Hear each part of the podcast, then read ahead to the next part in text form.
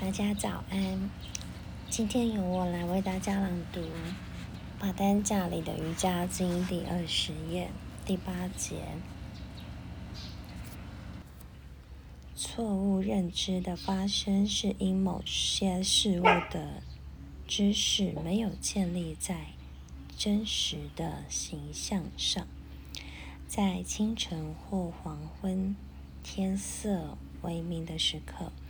你看到一条盘起的绳子，误以为是一条蛇，你害怕了。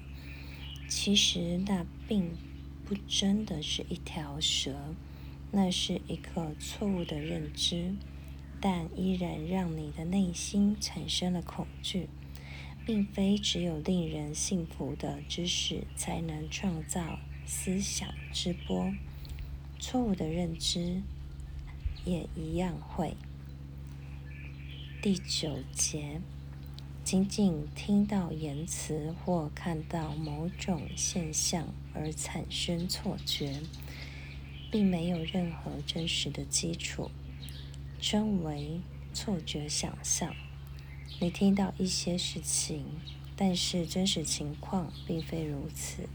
在错误的认知里，至少还有一条绳子。被误认为是一条蛇，但是在错觉想象里，什么东西都没有，你却依然会创造一些印象。例如，我说，约翰把车开往车库，半路上四个轮胎都破了，所以他必须把轮胎卸下，送去修车厂修补。开车回家时。又因为开得太快而撞车了。你会问，那是不是一场很可怕的车祸？你只听到我所说的，根本没有花时间去想呢。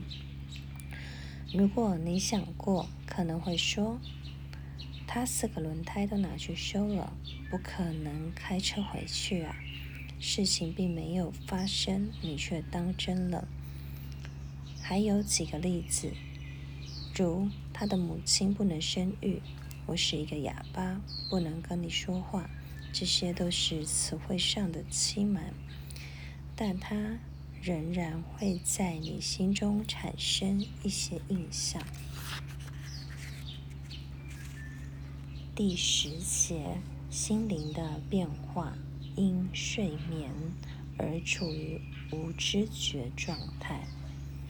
这是第四种心灵的变化，在睡眠时，虽然处于无知觉状态，但潜意识还是清醒的，心灵依然受影响而变化。